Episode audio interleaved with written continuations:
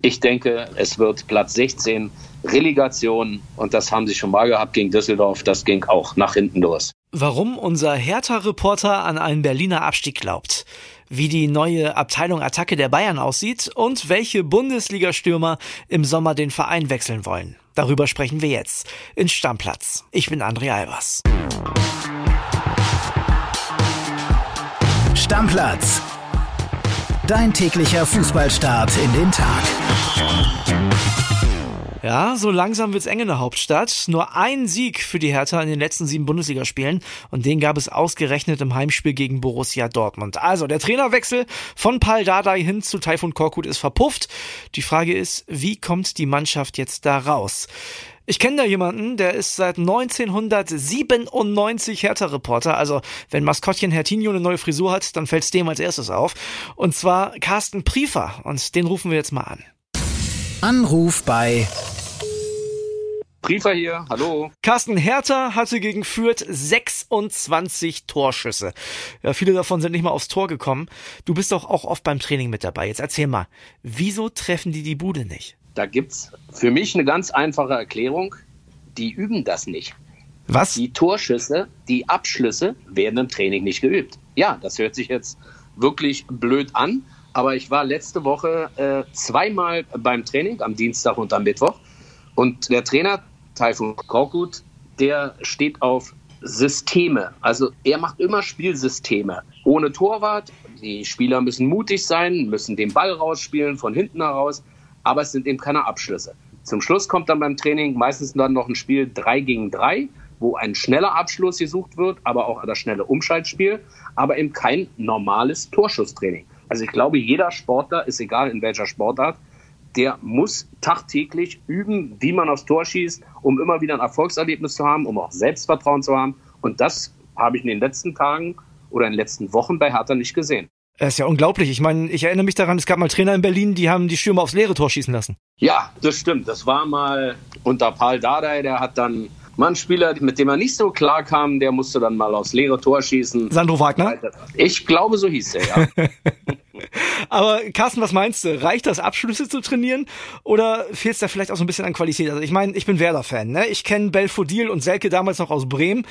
Das ging alles eine Zeit lang gut, das war okay, aber die Liga zerschossen haben die ehrlich gesagt nie. Also hättest du da vielleicht neben Jovetic noch so einen richtigen Topmann gebraucht? Gebe ich dir vollkommen recht. Nicht umsonst hat äh, Manager Freddy Bobic in der Winterpause gesucht hat aber jedes Mal äh, eine Absage bekommen. Der letzte war aus Leverkusen, dann auch in Freiburg. Da gibt es ja gewisse Stürmer, die auf der Liste standen, aber das hat nicht geklappt. Jovetic und Belfodil harmonieren sehr, sehr gut, aber sie müssen natürlich auch Flanken bekommen, müssen Pässe bekommen, müssen Zuspiele bekommen und das, das alles fehlt momentan bei Hertha. Aber Carsten, was war denn das Problem? Hatte der Alario keine Lust auf Berlin oder was? Na, da hat Leverkusen dann gesagt, nein, wir geben den nicht ab der muss auf jeden Fall noch bis zum Sommer bleiben und da war dann die Tür für Hertha zu. Ja, also defensiv äh, hat er ja ein bisschen Erfolg gehabt, der Freddy Bobic, hat da den Kämpfer verpflichtet aus Stuttgart. Was meinst du, kriegen der und Stark die Abwehr da in den Griff? Also es hängt ganz schön viel von Kempf ab. Er ist wirklich gleich vom ersten Tag an ein Leader, ein richtiger Anführer. Er spricht, er, er meckert, er sagt seinen Leuten, wo sie langlaufen müssen, was sie zu machen haben. Also das ist schon sehr beeindruckend. Deshalb war das natürlich eine Schwächung, dass bei diesem blamablen 1 zu 2 in Fürth, dass der Corona-bedingt da ausgefallen ist. Deshalb, ich glaube, dass er ganz, ganz wichtig wird, ob Hertha die Klasse hält oder nicht. Du bist ja jetzt schon echt lange mit dabei, ne? Wie nimmst du denn die Stimmung im Verein aktuell wahr? Momentan ist pures Zittern, pure Angst spürt man. Seit zweieinhalb Jahren ist das so, dass immer wieder, wir wollen nach vorne, wir wollen erfolgreicher sein und am Ende steht man auf Platz 14, 15 und muss dann zittern um den Klassenhalt. Das wird einfach nicht besser. Nun ist es ja so, äh, Hertha am Wochenende in Fürth verloren. Ich meine, wenn du da nicht gewinnst, dann wird es schwer, auswärts überhaupt Spiele zu gewinnen. Was glaubst du denn, wie viel Kredit hat Taifun Korkut noch? Den hat Freddy Bobic ja erst selber geholt. Er ist total überzeugt von Taifun Korkut. Er hat es ja auch bewiesen bei seinen anderen Stationen in Leverkusen, in Stuttgart, Hannover, dass er eine Mannschaft retten kann, dass er sie für den Moment besser machen kann. Tja, was passiert? Am nächsten Wochenende spielen sie gegen Leipzig. Das, das Hinspiel ging 0 zu 6 aus. Da, Ja, und da weiß man, wenn sowas wieder passiert, ich glaube, dann ist da der letzte Kredit verspielt. Und dann wird auch Freddy Bobic überlegen, was zu machen ist, weil ein Abstieg kann sich Hertha BSC, glaube ich, nicht leisten. Ja, normalerweise kommt ja in solchen Fällen Paul Dardai wieder. Ich glaube, den brauchst du momentan nicht anrufen. Den braucht man nicht anzurufen, aber er wäre, glaube ich, der Einzige, der diese Mannschaft, diesen Kader retten könnte. So wie er es schon letztes Jahr oder letzte Saison bewiesen hat, wo auch keiner mehr damit gerechnet hat, dass Hertha das schafft. Dann war noch die Corona-Pause, die Mannschaft 14 Tage in Quarantäne war.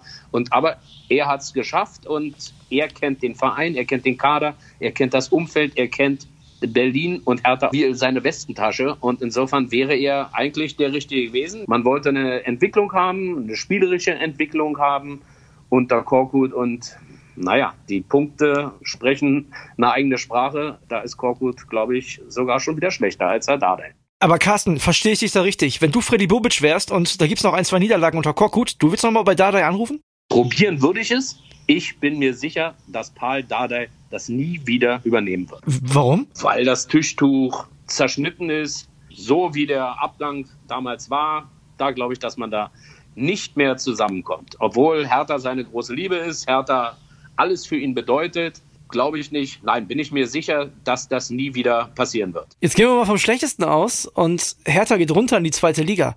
Was bedeutet das für den Verein? Ich kann mir dieses Szenario äh, zweite Liga gar nicht vorstellen und ich glaube auch bei Hertha nicht, weil diese Mannschaft, die ist jetzt schon nicht für den Abstiegskampf geeignet.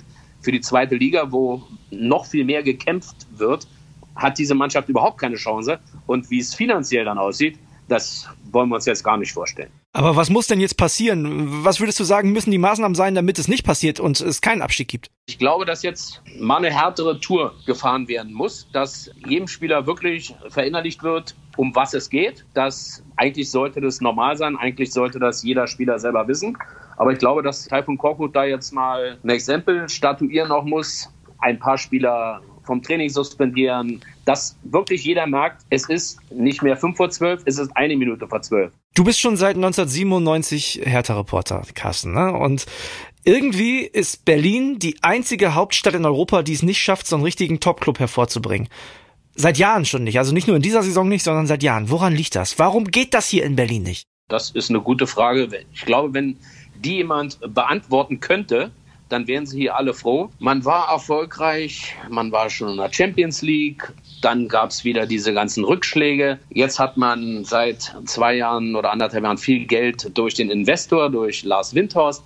Es wurden so viele Fehler gemacht in der Vergangenheit, dass ich würde sagen, die nächsten zehn Jahre wird Hertha auch kein großes Team werden in Europa das wird, wenn sie es schaffen überhaupt, wird es Mittelklasse in der Bundesliga. Okay, eine Frage habe ich natürlich noch, wenn ich dich dran habe. Ähm, erzähl.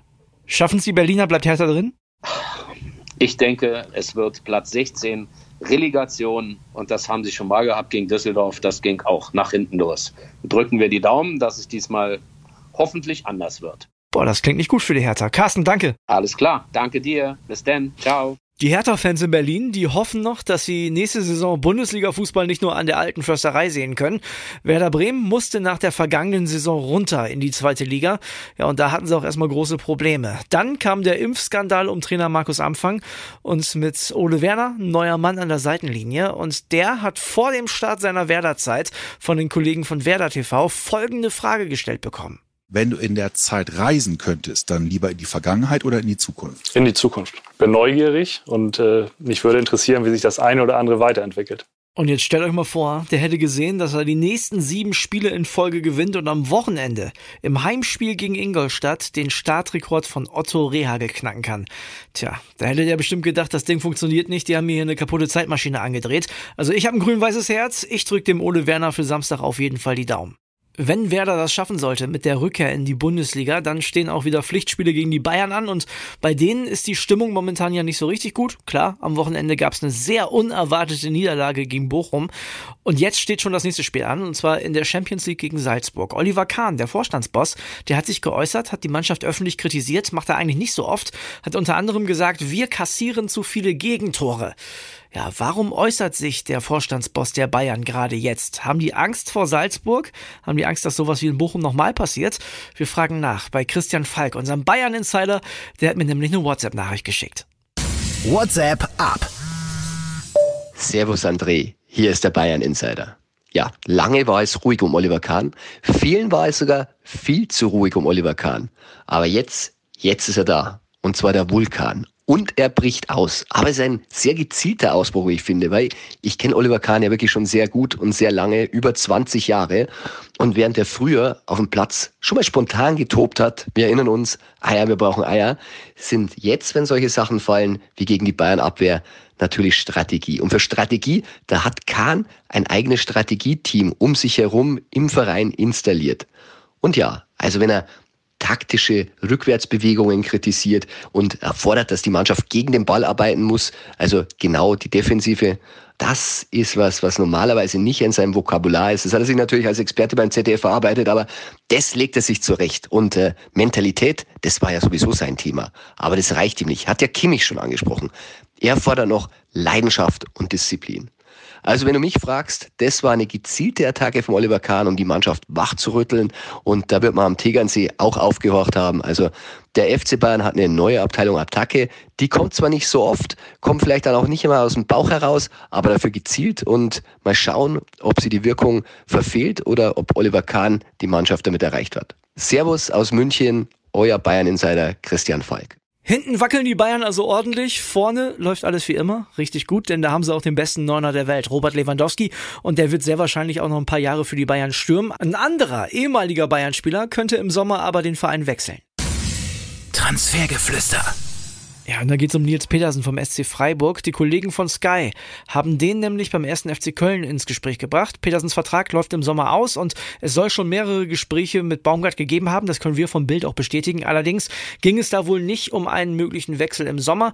Petersens Vertrag läuft zwar aus, aber sein erster Ansprechpartner bleibt der SC Freiburg. Nur wenn es da keine Alternative für ihn gibt, wenn es da keine Perspektive gibt, dann ist ein Wechsel möglich und dann könnte es tatsächlich auch der erste FC Köln werden. Denn der Vater von Nils Petersen hat zum Beispiel einen sehr sehr engen Draht zu Steffen Baumgart. Das kann dann ja nicht schaden. Einer, der seinen Verein im Sommer auf jeden Fall verlassen wird, ist Fabian Klos von Arminia Bielefeld. Der hat jetzt elf Jahre für die Ostwestfalen gekickt, war zuletzt aber unter Trainer Frank Kramer nicht mehr Stammspieler. Janisera hatte ihn da verdrängt. Und deshalb hat er jetzt für sich aus persönlichen und sportlichen Gründen entschieden, die Arminia am Ende der Saison zu verlassen. Auch wenn mit Fußball möchte Klos aber nicht. In Tor National. Ja, und dann steht heute Abend wieder die Champions League auf dem Programm. Das Achtelfinale ist angesagt. Zum einen mit der Partie Sporting Lissabon gegen Manchester City.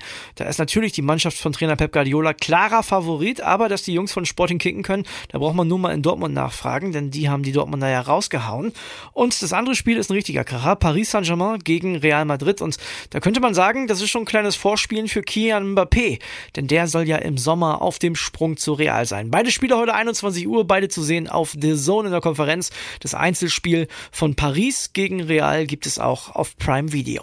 Und Premier League ist heute Abend auch noch. Ralf Rangnick darf ran. Da gab es zuletzt eine Kritik von der United-Legende von Paul Scholes. Der hat gesagt, Rangnick, das ist ein Sportdirektor, aber kein Trainer. Heute kann er nochmal das Gegenteil beweisen. Es geht in Old Trafford gegen Brighton Hove und es ist ein wichtiges Ligaspiel für United, damit die den Anschluss an die Champions League Plätze nicht verlieren. 21.15 geht's los. Das Spiel seht ihr auf Sky. Das war's mit der Dienstagsausgabe von Stammplatz. Lasst uns Liebe da und zwar auf der Podcast-Plattform eures Vertrauens. Wenn ihr Anregungen, Fragen, Feedback habt, dann schreibt uns gern. Entweder per Mail an stammplatz.bild.de oder per WhatsApp. Die Nummer findet ihr in den Shownotes. Ich freue mich auf morgen. Da gibt's eine neue Folge Stammplatz. Tschüss, bis morgen. Stammplatz. Dein täglicher Fußballstart in den Tag.